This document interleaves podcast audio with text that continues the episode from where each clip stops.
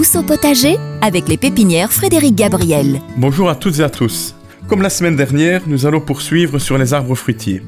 Alors aujourd'hui, j'aimerais vous parler d'une nouvelle catégorie de fruitiers. On pourrait même plus vite parler d'une nouvelle forme de fruitiers. Il s'agit des arbres colonnaires. Alors le jardinage est de plus en plus tendance et plus particulièrement l'envie de cultiver au jardin ses légumes mais également ses fruits. Malheureusement, nos jardins ne sont pas extensibles.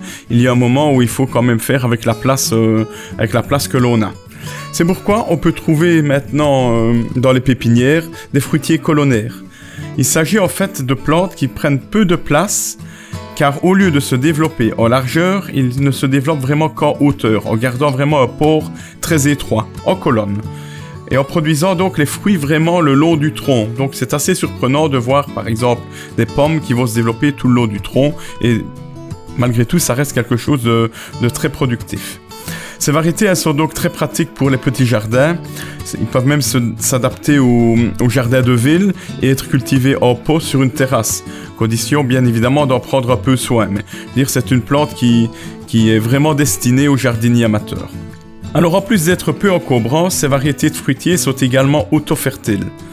Alors qu'est-ce qu'un fruitier auto-fertile? Il faut savoir que pour avoir une production correcte et abondante dans les fruitiers en général, il faut au minimum deux plants de la même famille. Deux pommiers, deux poiriers, deux pruniers, pour assurer une bonne pollinisation des fleurs et bien pour les fruitiers colonnaires, ce ne sera pas nécessaire. Ils sont auto-fertiles, c'est-à-dire qu'un seul pommier, par exemple, peut porter à lui seul. Il n'est pas indispensable d'en posséder un second euh, à proximité, que ce soit dans son jardin ou dans le jardin d'un voisin. Pour ce qui n'est, il y a des variétés disponibles en, fruitiers colonnaires, tout ne l'est pas, mais on peut malgré tout trouver assez facilement en pépinière ou en jardinerie des poiriers, des pruniers, des pommiers, des cerisiers ou encore même maintenant des abricotiers.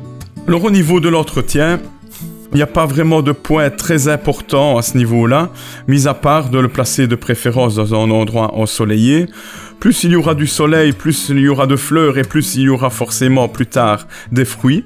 Ne pas également avoir peur de bien l'arroser l'été, euh, ça va aider, ça va aider à la fructification. Et enfin, pour terminer, durant la période hivernale, on lui apportera d'une bonne dose de matière organique sous forme de compost, d'engrais ou encore d'amendement que l'on pourra regriffer euh, au pied de la plante, qu'elle soit euh, en pleine terre ou en pot. Il n'y a rien à faire, ce sont des plantes qui sont amenées à porter pas mal de fruits et à produire pas mal de fruits, donc il faudra quand même assez bien les nourrir. Voilà, donc amateurs de beaux fruits, n'hésitez pas. C'est toujours le moment pour euh, la plantation euh, des fruitiers en général, que ce soit colonnaire, euh, demi-tige ou haute tige. En attendant, je vous souhaite déjà un beau week-end et je vous dis à la semaine prochaine.